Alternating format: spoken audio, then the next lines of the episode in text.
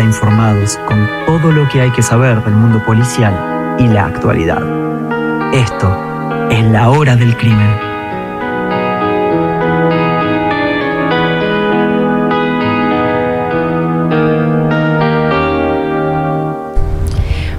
Buenos días, bienvenidos a este nuevo programa de La Hora del Crimen, este programa que hacemos todos los martes de 11 a 12 del mediodía. Recuerden que nos pueden escuchar Sí, nos pueden escuchar en vivo por la página www.isec.edu.ar barra Radio Make o en Spotify en la sección de podcast buscándonos como La Hora del Crimen. Y recuerden seguirnos en Instagram como arroba La Hora del Crimen. Perfecto, la temperatura actual es de 12 grados, recién pasan 3 minutos de las 11 de la mañana.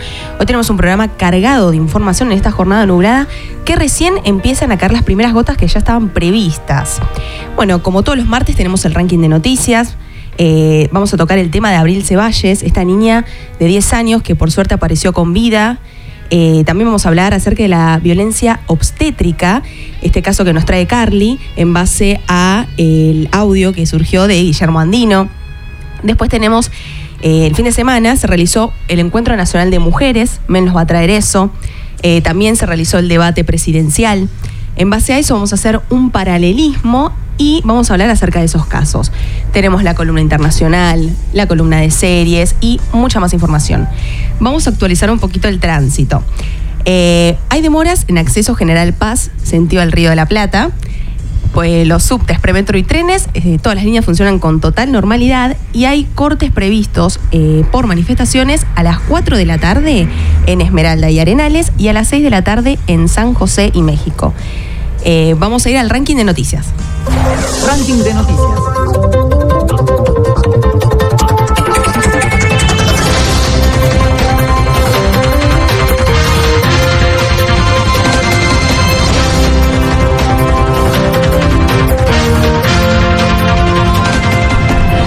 Escobar. Violador se fugó por el pasaplatos de un calabozo. El hecho se produjo en las celdas de la subcomisaría de Mateu en el norte de Gran Buenos Aires. Posteriormente fue recapturado en Ingeniero Maswich. Quilmes desbarataron la banda Narco El Indio. Más de 100 efectivos policiales realizaron un mega operativo para desmantelar la banda del Indio, un narcotraficante detenido meses atrás que mantenía una organización de venta de Paco en la villa Itatí de Quilmes. Martelli lograron capturar a dos narcotraficantes. Dos individuos de 20 y 23 años fueron capturados al estar acusados de trasladar numerosas dosis de cocaína y marihuana. La detención se concretó el domingo pasado. En la causa intervino la UFI temática de drogas ilícitas de Vicente López, pendiente del Departamento Judicial de San Isidro. San Miguel. Asesinan a tiros a policía durante asalto a supermercado. Todo quedó grabado en cámaras de seguridad. Todavía no se tienen noticias del sospechoso.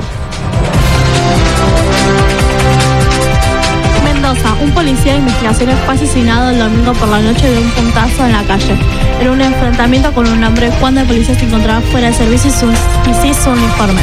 La víctima fue identificada como Ariel Silvestre Rojas, de 38 años. Hasta el momento no hay detenidos.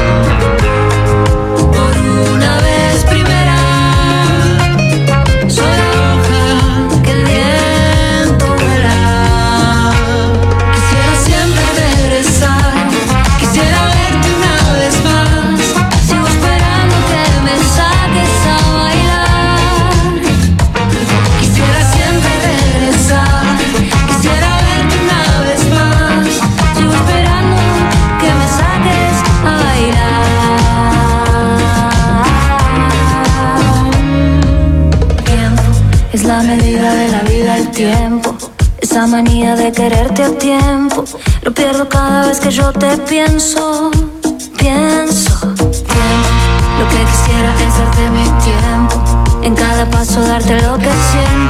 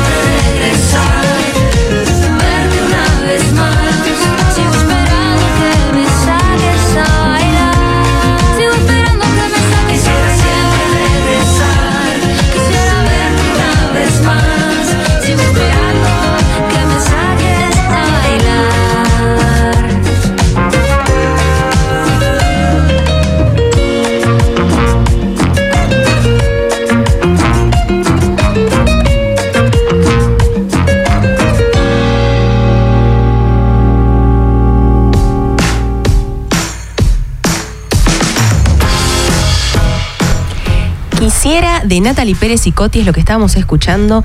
Y ahora sí nos vamos a meter de lleno en el programa. Como les adelantaba anteriormente, vamos a hablar del caso de Abril Ceballes, esta niña de 10 años que la han encontrado con vida esta mañana. Vamos a reconstruir el hecho. Nuestra compañera tiene las últimas novedades, Sí, ¿no? por suerte se la encontró después de una semana con vida. Bueno, para los que no saben, Abril eh, Ceballes una, una- fue una- es una nena de 10 años que, bueno, que vive con su madre y su hermana en la localidad bonaerense de Punta Indio, en La Plata, y desapareció hace una semana, el miércoles 9 de octubre, cuando volvía, a la, de, volvía de una playa junto a su madre y esta se había olvidado la- una muñeca en la, en la playa. Entonces ella vuelve para buscarla y desde ahí no se sabía nada, nada de ella. Desde el 9 de octubre. No, Claro. no se supo nada hasta hoy a la mañana. Todavía a las siete y media que apareció. Bueno, según contó Magdalena, que es la madre, eh, ella la esperó un rato, pero vio como que, como no volvía la nena, eh, denunció su desaparición. La denuncia por eh, averiguación de paraderos fue radicada en la comisaría local y en la causa interviene la Fiscalía número 5 a cargo de Juan Menuzzi del Departamento Judicial de La Plata. Además, su madre dijo que se encontraba viviendo con ella y su hermana hace recién hace 10 días, ya que vivía previamente con sus abuelos maternos. La razón por la que vivía con sus abuelos maternos era que bueno, una vecina de ella, Victoria Agüero, junto a la nena denunciaron eh, que ella era maltratada por la madre. Y esta fue la razón que se fue a vivir con sus abuelos. Bueno, luego de esta denuncia, obviamente las autoridades empezaron a, eh, a empezaron a hacer rastrillajes múltiples, tanto en tierra como en el agua. Y también a tratar de atar cabos, ¿no? Claro, Eh, como pasado con la nena. escuchando los testimonios de los vecinos Sí, y se, demás. se tomaron testimonio a- alrededor de 30 vecinos. Bueno, empezaron a buscarla. También se buscó eh, por la casa de un cuidador de un camping. Y la, la, eh, se empezó a buscar en esa casa porque este cuidador tenía una causa de abuso sexual de dos, eh, de dos vecinas de ahí. y también, eh, bueno, era como un sospechoso. Claro, porque además estaba muy cerca de donde había desaparecido La nena, la nena, sí, entonces, sí. Pero obviamente no se encontró nada, ni tanto los rastrillajes eh, que se hicieron en tierra, en el agua, ni en la casa. Además se hicieron eh, rastrillajes en la casa de, de- de la menor. Tampoco se encontró nada en unas ruinas de un hotel y obviamente todos dieron negativo. Bueno, y a correr de las horas y ante la imposibilidad de encontrarla, el Ministerio de Seguridad de la Nación activó la alerta Sofía, que para los que no saben es un sistema de búsqueda a través del cual envían señales a dispositivos móviles por medio de Facebook. Y pusieron además una recompensa de 2 millones de pesos para, que aparte- para quien aporte datos eh, sobre su paradero. Datos concretos. ¿no? Claro, sí, no, porque siempre llaman y bueno, nada. Sí, por falsos testimonios y Sí. Bueno, además, mientras toda esta búsqueda se realizaba, surgieron varias, eh, cruza- eh, varias versiones cruzadas respecto a la relación que tenía Abril con su madre y su familia. Bueno, Victoria Agüero, quien fue la denunciante en julio, Y es la vecina. sí, es recordemos. una de las vecinas que tenía mucha confianza con la nena, Mm. eh, declaró a, a varios medios que eh, Abril, como su hermana, habían sido abusadas por su padrastro y que habían maltratadas sistemáticamente por su madre.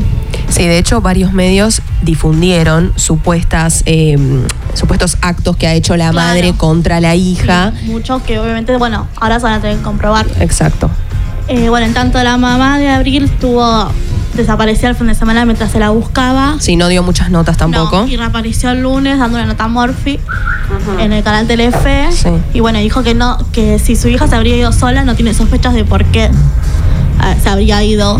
O que Desconoce la causa de por qué se fue. Claro, bueno, y en las últimas horas, ayer, el fiscal a cargo de la causa detuvo finalmente a un sospechoso, se creía un presunto sospechoso, por contradicciones en su declaración ante la justicia.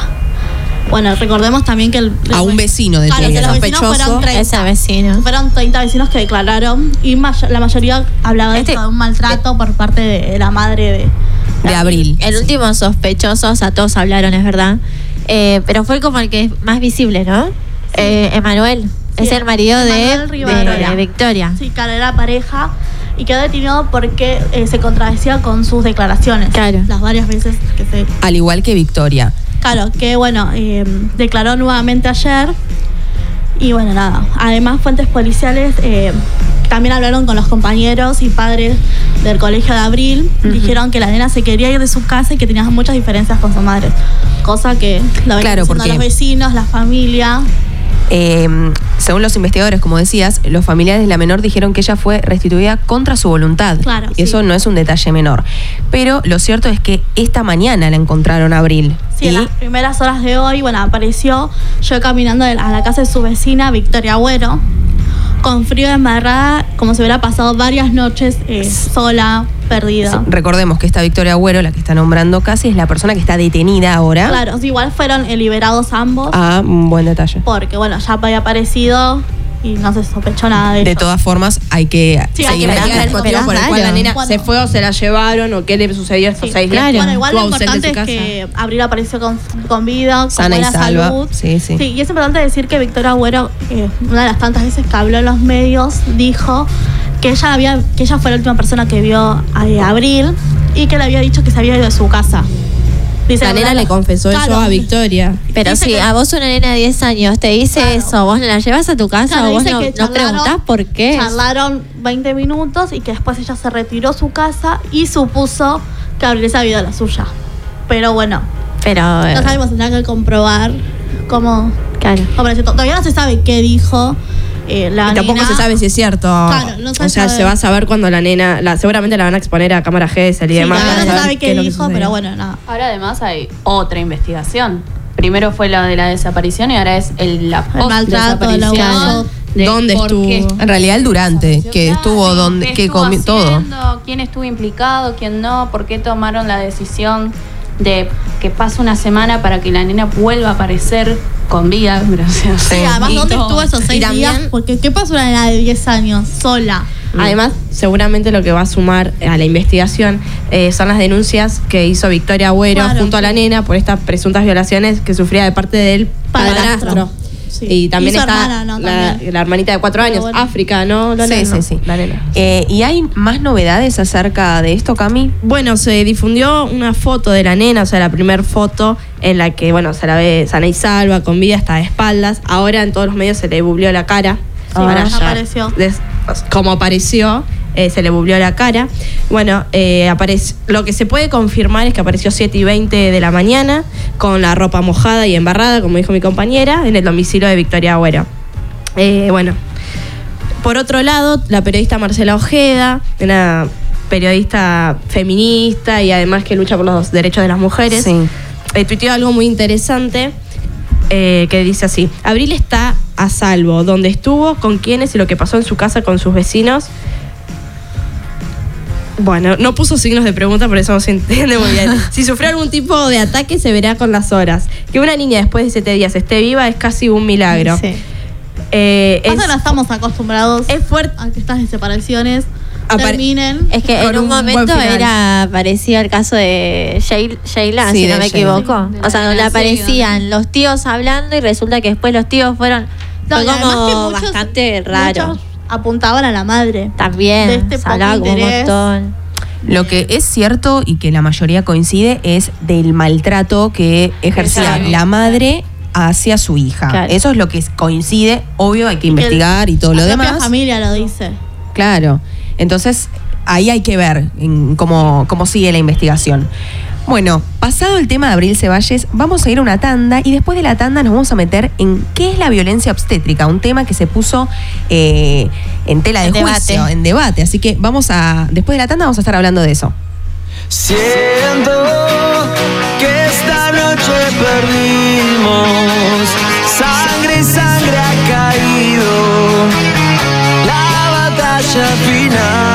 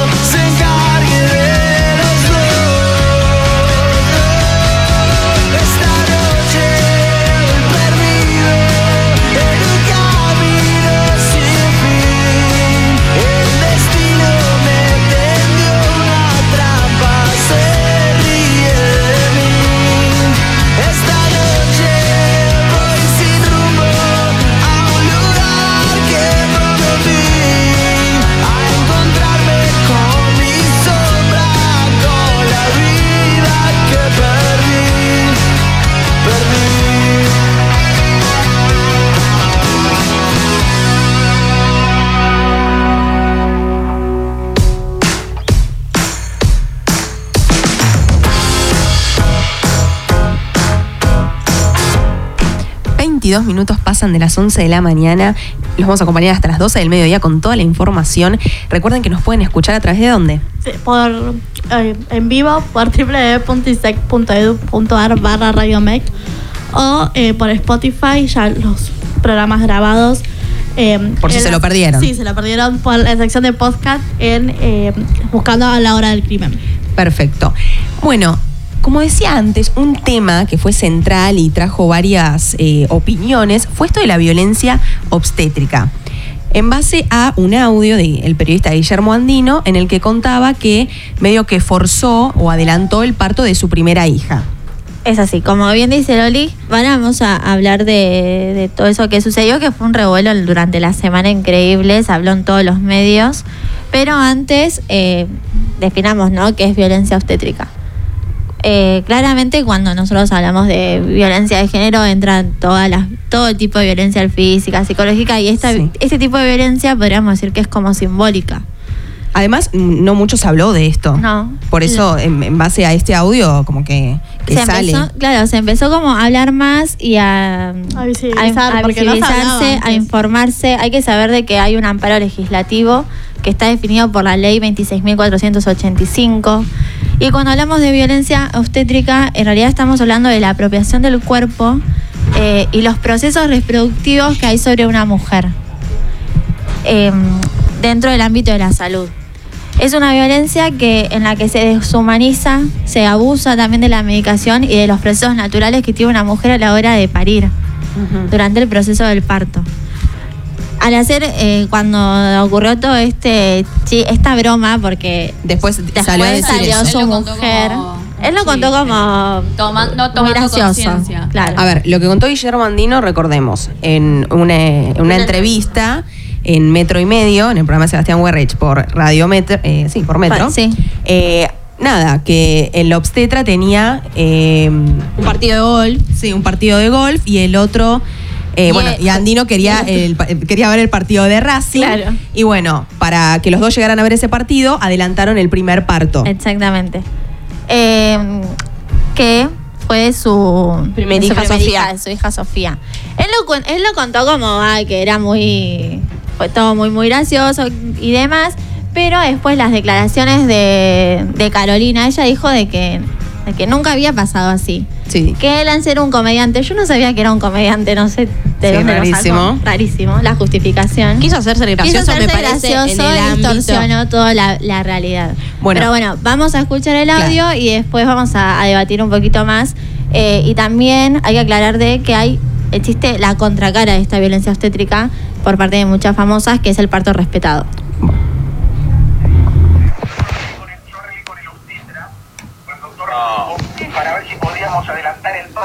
El 4.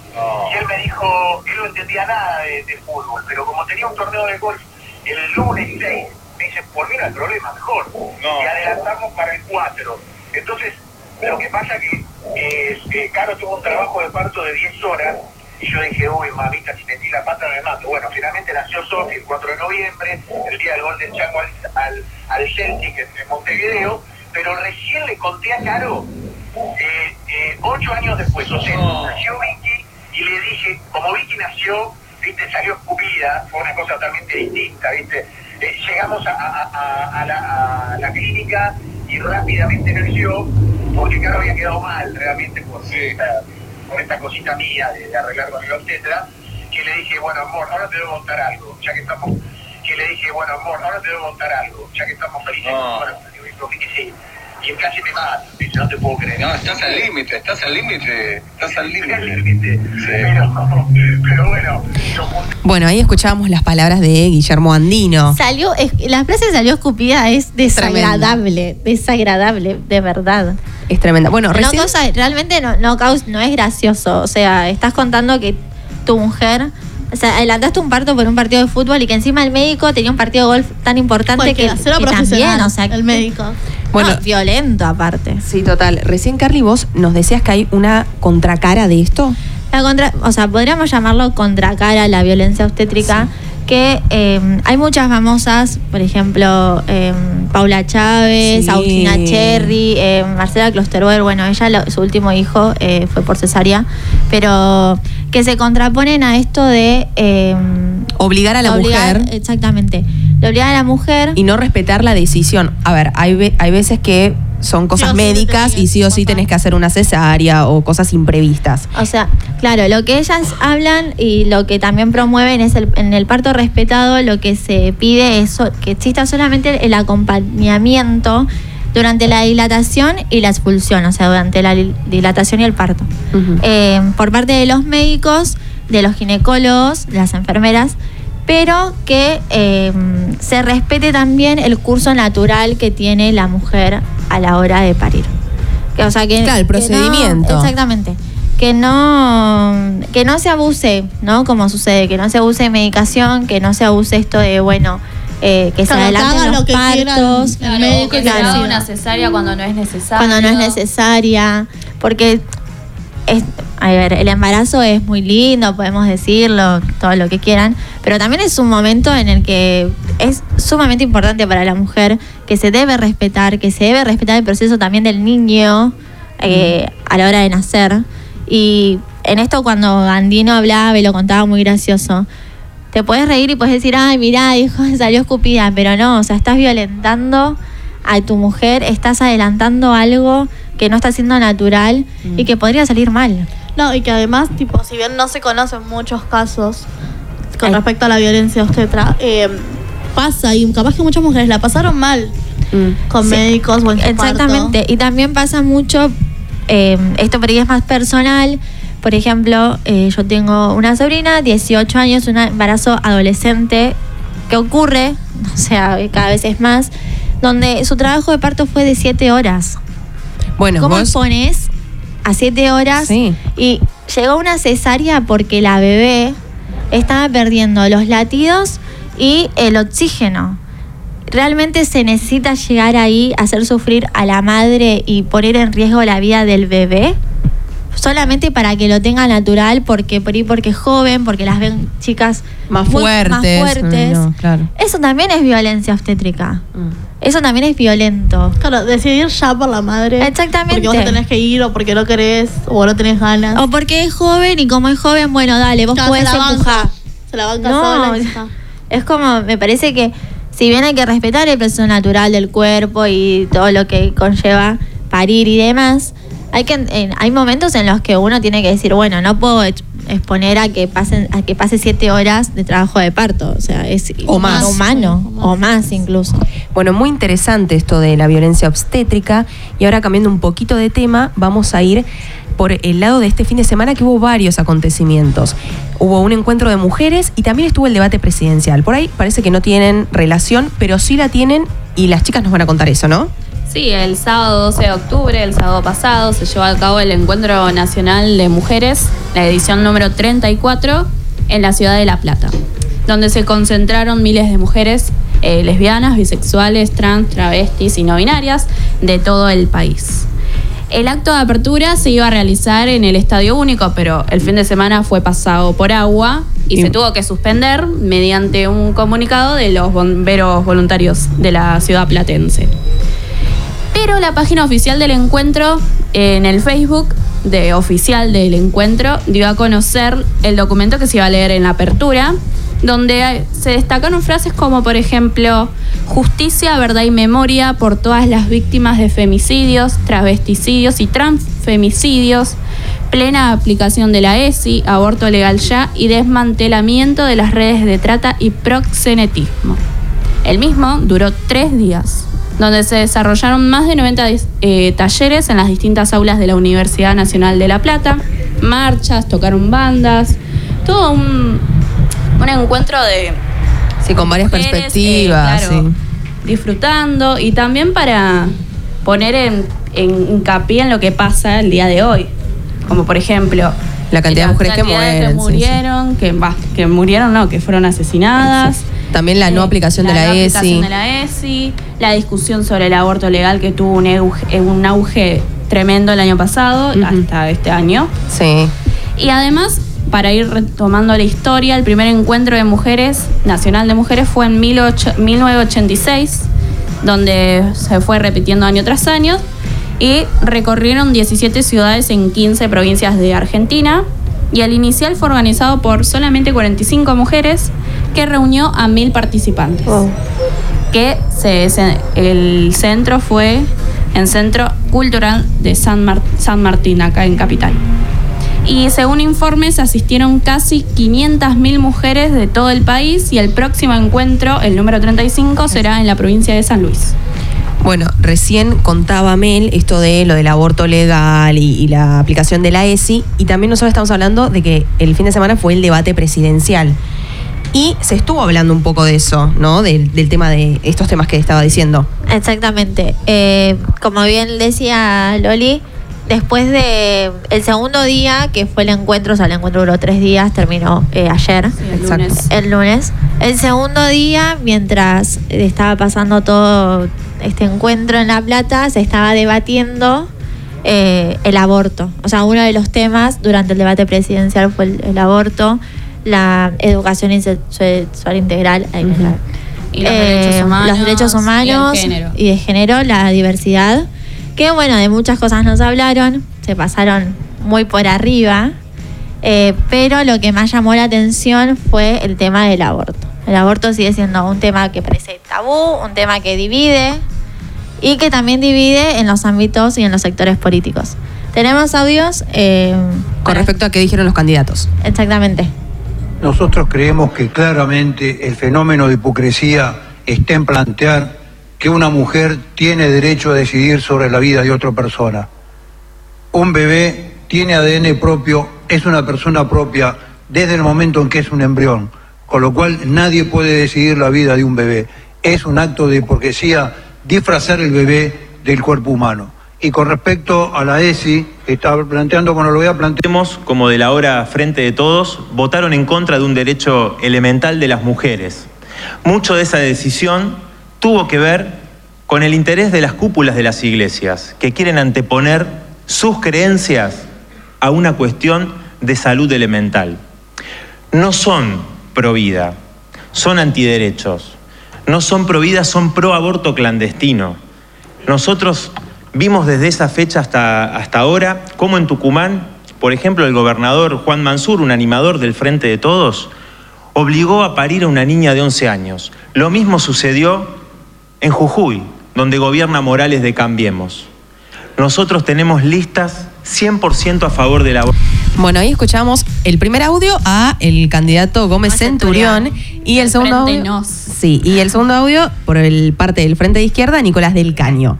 Bueno, eh, piensan totalmente distinto ambos. Dos posturas contrapuestas que son tremendas, como lo, lo expusieron. Sí, le- Uno atrasa un montón y porque realmente atrasa un montón. Lo que pasa es que, a ver, atrasa por ahí eh, para el público que a él lo sigue, que es Claro, eh, no. iglesia y todo Conservador, eso, sí. muy conservador, muy ortodoxo, es, es difícil cuestionarles eso. Claro, Porque creen así. Ellos piensan así, mente cerrada. A diferencia- seguimos en El 1810. niño, sí, el niño ya dice ingeniero, tiene Claro, título, sí. todo. Seguimos en la novela. que Bueno, más más menos. Sí. A diferencia de Nicolás del Caño y su, va, su partido político con el Frente de Izquierda, que siempre se ha mostrado a favor y ha votado a favor de, de esto. O sea, todas la- eh, las cosas que dijo el caño para mí estuvo bien. Fueron acertadas. Fueron acertadas. Lo único que le acertó en el debate. Pero el problema, el pañuelo no.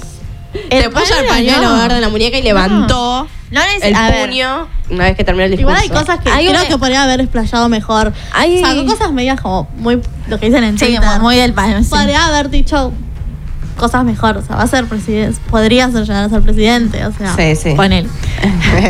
podría. podría. O sea, realmente es eh, enoja, o por lo menos a mí me enoja, Sí, el hecho de decir, está ocurriendo un encuentro de mujeres y hay eh, seis candidatos, seis candidatos, hombres discutiendo sobre el útero de una mujer y uno de esos hombres habla de que la mujer no tiene derecho a decidir sobre su propio cuerpo porque el niño por nacer tiene El embrión, el el embrión, embrión, como dice. tiene ADN. Es una persona. ADN y ese ingeniero más o menos ya nace caminando. O sea, me parece absolutamente ridículo. Me parece que siguen queriendo conquistar nuestros lugares, que son nuestros, porque realmente que se haya debatido el tema del aborto, no se lo debemos a ningún gobierno, se los debemos a las pibas que se quedaron afuera del Congreso, que presionaron. Porque es así, porque si no hubiese sido por el movimiento feminista y por las las chicas que presionaron, que se murieron de frío y demás. Y las que vienen luchando las hace que vienen años. luchando hace años. No se hubiese no se hubiese visibilizado. visibilizado. Y, ni- y ninguno lo hubiese, eh, hubiese abierto el debate. Y también atrasa muchísimo un discurso de, de, mm, de Centurión, bueno, nada, ya sabemos cómo piensa. Y si bien Nico del Caño está muy a favor, está buenísimo porque la izquierda está a favor, sacar el panuelo es como que seguimos de nuevo lo mismo, no era necesario. Lo También lo, usa también, lo usa también como forma de atraer en su campaña, puede ser. Están- parece que lo usaron. en, en campaña política. Obvio, cuenta. vale todo, no Sí, les obvio. importa. Muchos usaron, tanto eh, Gómez Centurión para eh, como que agregar atraer a su claro, público. Gente Bueno, eh, eso de que muchos lo usaron también lo vamos a escuchar ahora cuando hable Macri. Y Fernández. Eh, Y Alberto, ¿te parece? Los escuchamos, dale. Muchísimas gracias. No voy a escapar al tema del aborto. Todos saben lo que yo pienso. Miren, en la Argentina los abortos ocurren. Y la verdad, seguir castigándolo lo único que hace es criminalizar la conducta y hacer que todo se vuelva clandestino. Hay que tender a la legalización, porque con la legalización le vamos a dar oportunidad a las mujeres pobres que hagan su aborto en condiciones de asepsia, como lo hacen las ricas en los grandes sanatorios. ¿Saben qué les pido? Terminemos con la hipocresía. Igualdades entre los varones y las mujeres. Estamos trabajando en eso desde el primer día y seguiremos trabajando. No nos quedamos solamente en las declaraciones. Lanzamos un Plan Nacional de Igualdad, porque aunque parece increíble, la Argentina y Cuba en el 2015 eran los únicos dos países en el continente sin un plan de igualdad. También lanzamos un plan para combatir la violencia de género, entendiendo que es un tema que necesita un cambio cultural estructural y por eso lo agregamos en la currícula educativa. Pero también, también tenemos que actuar en la emergencia, asistir a las mujeres. Y por eso hemos mejorado el sistema de denuncias, porque el que teníamos ni siquiera atendían el teléfono construido nuevos hogares y creado una estadística. Como en otras tantas cosas, tampoco había estadísticas sobre el tema. Y también impulsamos la ley Brisa, que es un antes y un después para los menores hijos de, de- de víctimas de femicidio. Bueno, ahí escuchamos a Mauricio que Mauricio Macri medio que le huyó al tema en sí de aborto, porque hablaba de igualdad de mujeres. Igual, Igual se proclamó pro vida, o sea. Claro, no me acuerdo si en Tucumán, en las provincias del norte él dijo que era provida. Exacto. Y a Alberto Fernández, que habla un poquito más. Al principio él medio que dijo que era un tema, en el tema del aborto, que podía esperar. Claro, Después, que la legalización podía esperar, que lo importante era empezar por la despenalización. Exacto. Igual, eh, bueno, su compañera Sí, eh, de fórmula. de fórmula, que es Cristina, eh, se proclama a favor. Sí, después de 12 años de Sí, encarcelado. eso también hay que aclararlo. Y Mauricio Macri, bueno, pro vida. Igual entonces, me parece que Mauricio Macri fue el primero que dijo que él iba a abrir el debate al aborto, pero siempre fue provida y todos. Nunca lo dijo tan literal. Pero en el O sea, último no, acto. sí, dijo, estoy a favor de la estoy vida. Siempre a favor de la vida. No, pero el año pasado también, cuando se abrió todo el debate, dijo, yo estoy a favor de la vida, pero Igual- aprobó el debate. Claro. claro, el proyecto. Eh, es muy loco decir voy a se va a implementar algo para las mujeres no algo eh, contra la violencia de género que te importan las mujeres pero no te importan las que se mueren abortando que también son mujeres entonces te importan eh, Una te parte de la sociedad y la otra no. sí pero aparte de eso ¿Por qué usar el, ter- eh, el tema de la violencia de género y el aborto como algo marketinero? En el sentido de que ahora haces un plan, está buenísimo el plan para las mujeres contra la violencia y demás, pero ¿y los recortes que se hicieron durante y esos 12 antes? pesos. que- y los 12 recortes que se hicieron antes. O sea, vos estás diciendo, vamos a hacer algo nuevo y, y porque no me acuerdo el textual, porque las no atendían los teléfonos los que ya estaban trabajando. Mm. O sea, es una locura. Igual para mí sigue faltando poniéndole el eje. Cualquier gobierno que esté, el que siga o si sigue total, Macri, total. porque es algo que es un problema social que está pasando actualmente y las chicas siguen muriendo porque eh, los violadores, los que matan, siguen saliendo libres porque también parte de la justicia. Sí. Claro, no que solamente pongan del gobierno que 50. esté o que no. Yo no defiendo a ninguno, ¿eh? Mm. Pero el tema de las chicas siguen muriendo, pero también una culpa la tiene la justicia porque los Sí, obvio. largan. ¿sí? Capaz que la policía no atender tampoco los teléfonos o la línea. No, la chica tiene que llegar a la comisaría golpeada, En con quemaduras o que no respira para que le den bola. Ni siquiera, claro, ni siquiera le dan bola y. No, de todas formas, llegue golpeada, violada, lo que fuera, los violadores si- siguen quedando libres en su mayoría. Y Los eso, juicios tardan. sí, y eso es en base al gobierno de turno. No tiene que ver con un partido o una identidad No. política. Eh, bueno, ahora nos vamos a ir a una tanda escuchando No Tengo Ganas y después tenemos la columna internacional.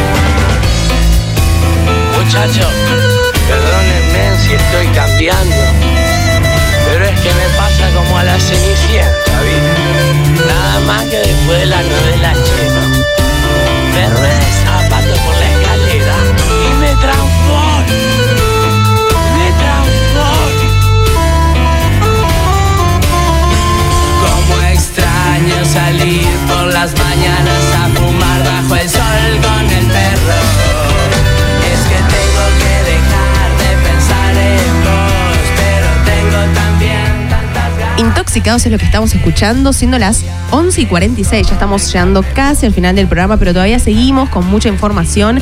Y ahora sí, nos vamos a meter en la columna internacional que nos trae Cami por el lado de Málaga, ¿no? Así es, nos vamos a España. Dos jóvenes fueron detenidos por, la, por agresión sexual a una exnovia de uno de ellos. Se trata de dos jóvenes de entre 20 y 22 años que fueron detenidos por la Policía Nacional en Málaga por la presunta agresión sexual a la exnovia de uno de ellos, como dije en el título.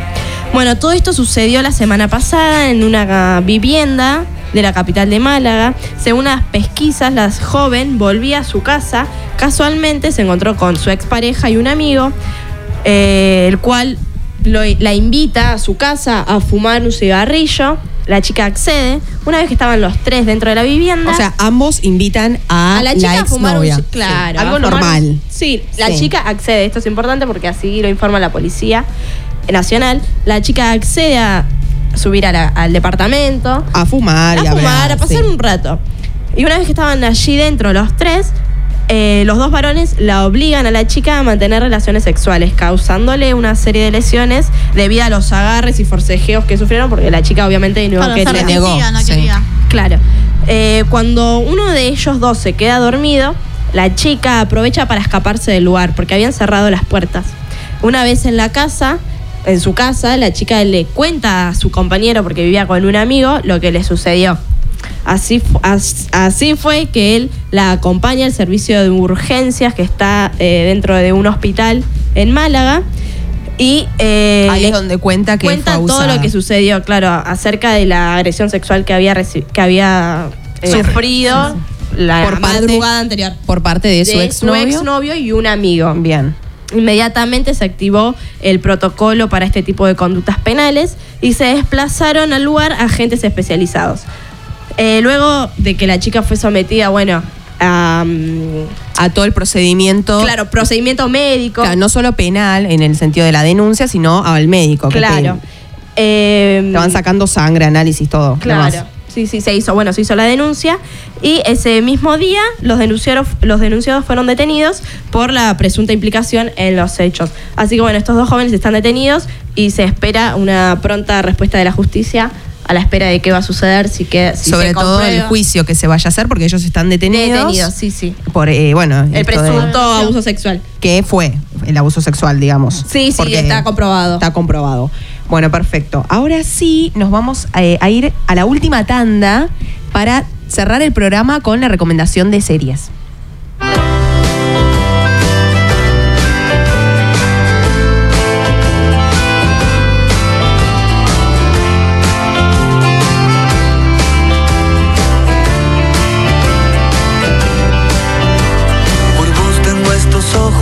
Esta forma de mirar, esta poca paciencia y mi voz para cantar. Un ángel que me cuida, un hijo que cría, la luz que me ilumina y también mi oscuridad. Un padre que es un roble, una caña de pescar y una zamba triste que no logro terminar. El piano de la abuela y dos hermanos más que son los que me guían cuando empiezo a derrapar.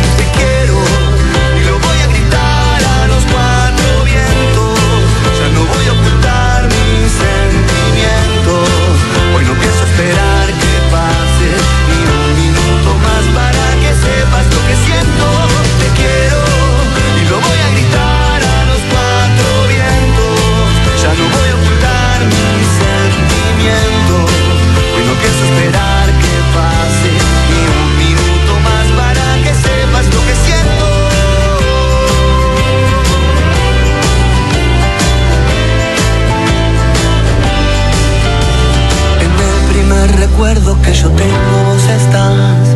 El parque, la vereda, un helado, el delantal El amor de mi vida, la suerte en el azar. Hoy gira la ruleta y sigo en el mismo lugar. La sangre siempre tira y hoy